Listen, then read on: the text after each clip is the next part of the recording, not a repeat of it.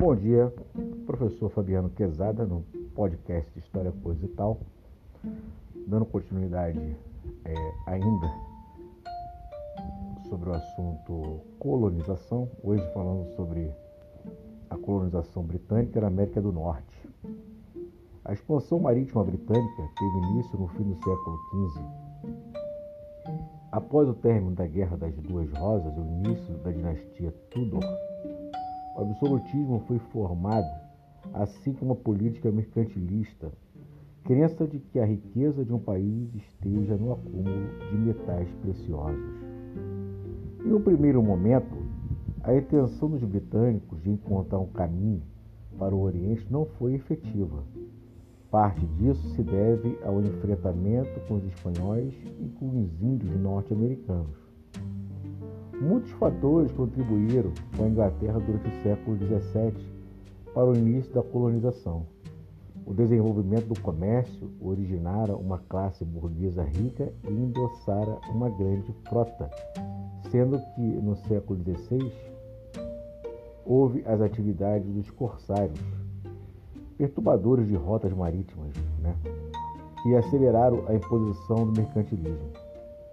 Se o mercantilismo estava em plena expansão, havia na Inglaterra diversas cidades, com uma grande massa de homens pobres e uma burguesia perseguida pelos religiosos. Buscando fugir deste panorama, foram estes dois grupos que primeiramente migraram para a América do Norte.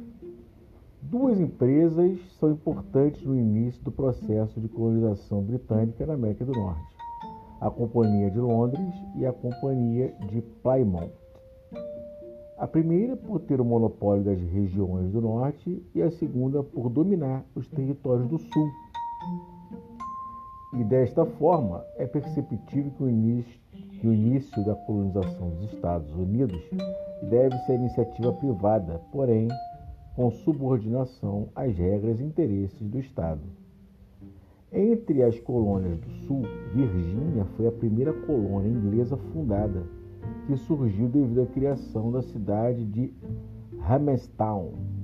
Depois vieram Maryland, 1632, uma colônia católica do Sul, Carolina do Norte, 1683, Carolina do Sul, também 1683, e Geórgia, em 1733.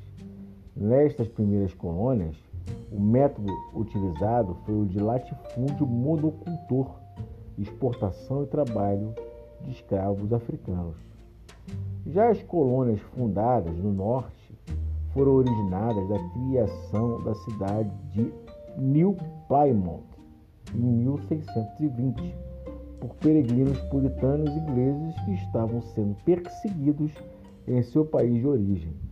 Depois desta primeira colônia, outros núcleos foram desenvolvendo-se com atividades como a pesca e sistema de cultivo baseado em pequenas propriedades, ao contrário das colônias do sul.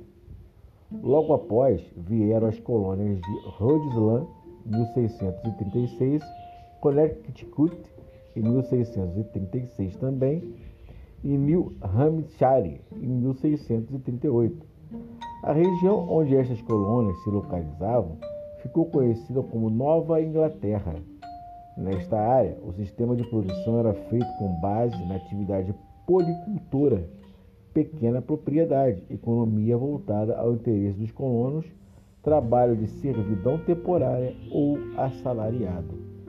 Ainda havia as colônias do centro, que se assemelhavam ao sistema de colonização encontrado nas colônias do norte entre elas estão Nova York, Pensilvânia, Nova Jersey e Delaware.